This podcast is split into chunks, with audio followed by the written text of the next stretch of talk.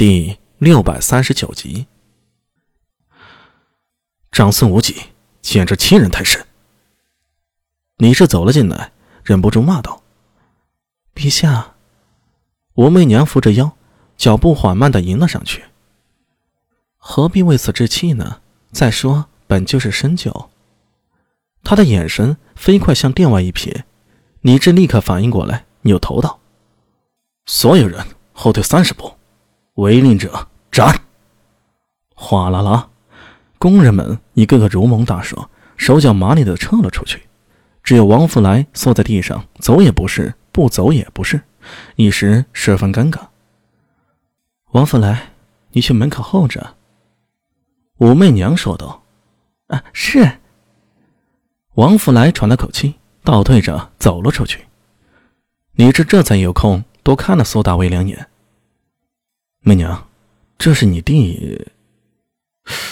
不对，这好像见过你，有些眼熟。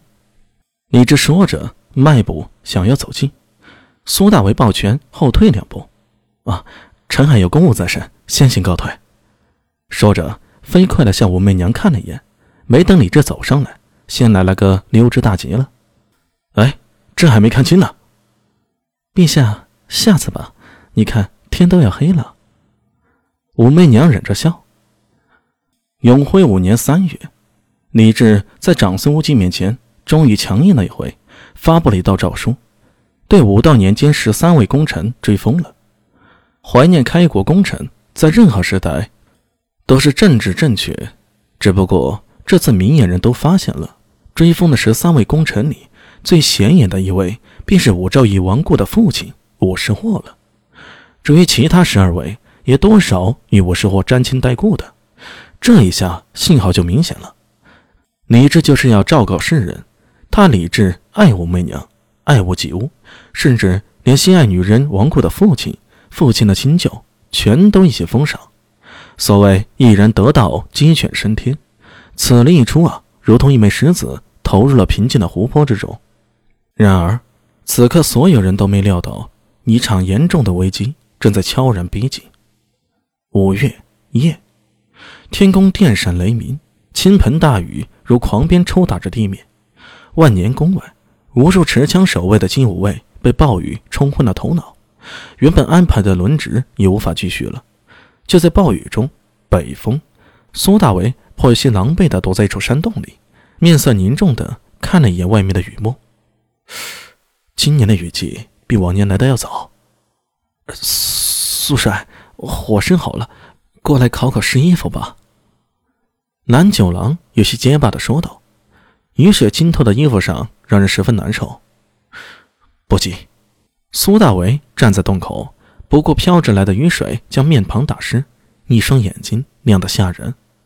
他盯着暴雨，喃喃的说道：“九郎，我总觉得好像漏了一件很重要的事儿，会是什么呢？”呃。苏帅想的事儿，哪里是我能知道的呀？南九郎揉了揉鼻子，哆嗦了一下。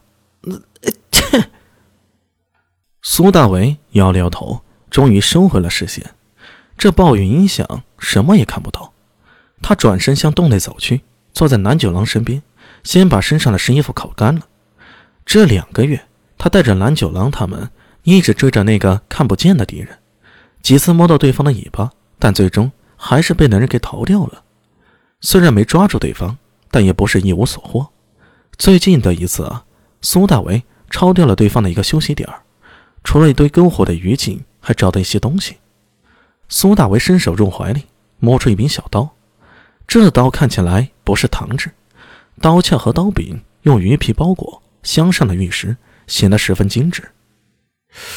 倭人的刀，苏大为喃喃地说道。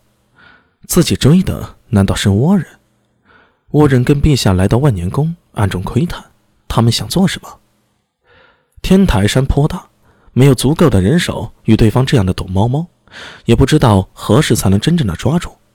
这两个月，李治与长孙无忌之间颇有间隙，似乎没有精力在这些小事儿了，只苦了苏大为他们呢。